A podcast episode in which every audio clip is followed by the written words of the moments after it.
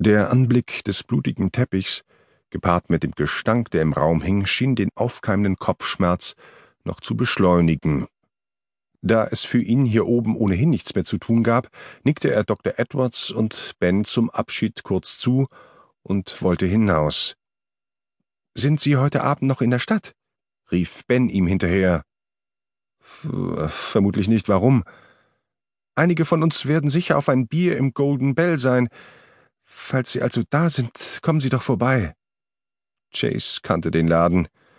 Er war selbst bereits des Öfteren mit Frank dort gewesen, ein oder zweimal auch mit Anderson und Munares, wenn sie außerhalb des Büros über einen Fall sprechen wollten. Das Golden Bell war eine der Kneipen, in der hauptsächlich Cops verkehrten, was das Bell wohl zu einem der sichersten Orte im Washingtoner Nachtleben machte. Vielleicht ein andermal. Ben nickte. Dann schicke ich Ihnen die Fotos wohl am besten so schnell wie möglich per E-Mail, damit Sie sich alles ansehen können. Danke. Chase verließ das Schlafzimmer und den ersten Stock. Unten im Flur kam ihm Munares entgegen. Wie geht es Frank? fragte er. Die werden ihn gleich mit Beruhigungsmitteln vollpumpen, bis er nur noch rosa Nilpferde sieht. Danach geht es ihm hoffentlich für eine Weile besser. Trotz ihrer ruppigen Worte war Munares ihr Unbehagen anzumerken. Auch wenn Frank zum FBI gehörte und damit nicht unbedingt ganz oben auf der Liste von Munares Freunden stand, hatte er dennoch mit seinen Leuten die polizeilichen Ermittlungen unterstützt.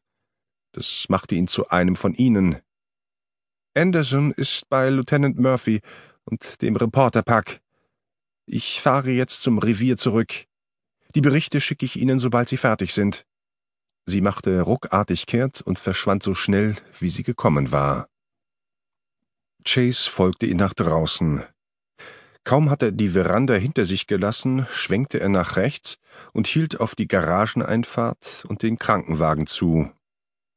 Die hinteren Türen waren weit geöffnet, und auf der Ladekante saß Frank und starrte ins Nichts. Seine Züge wirkten eingefallen und wächsern, die dunklen Ringe, die sich unter seinen Augen ausgebreitet hatten, ließen ihn weit älter erscheinen, als er mit seinen 35 Jahren tatsächlich war. Sein Mantel und das Sakko lagen neben ihm, einer seiner Hemdsärmel war hochgekrempelt. Ein Sanitäter löste die Blutdruckmanschette von Franks Oberarm und tastete nach seinem Puls. Im Inneren des Wagens war ein zweiter Sanitäter dabei, eine Infusion vorzubereiten. Frank nahm davon ebenso wenig Notiz wie von Chase, der langsam näher kam. Agent Ryan? Ein uniformierter Officer kam über den Rasen auf ihn zu, einen stämmigen Kerl im Schlepptau, für den die Bezeichnung exotisch anscheinend erfunden worden war. Der Mann mochte etwa Ende dreißig sein und hatte langes, glattes Haar von einer Farbe ähnlich dem Federkleid eines Raben. Die dunkle Haut und die beinahe schwarzen Augen, um die herum sich Lachfältchen wie ein feines Netz eingegraben hatten, offenbarten seine Abstammung. Unterstrichen wurde der Eindruck noch von einem geflochtenen Stirnband, an dessen Seite eine kleine silberne Kette mit bunten Perlen und einer Rabenfeder baumelte. Der Officer stand dicht neben dem Indianer, als fürchte er, der Mann könne jeden Augenblick loslaufen und ins Haus stürmen. Dieser Mann behauptet, helfen zu können. Dann wäre es besser, er würde mit einem der zuständigen Detectives sprechen. Munares würde ihm die Hölle heiß machen, wenn sie mitbekäme, dass er sich in einer Art und Weise in die laufenden Ermittlungen einmischte, die über Täterprofile und Vorschläge, wie viele Informationen über den Täter zu welchem Zeitpunkt an die Öffentlichkeit gelangen sollten, hinausgingen.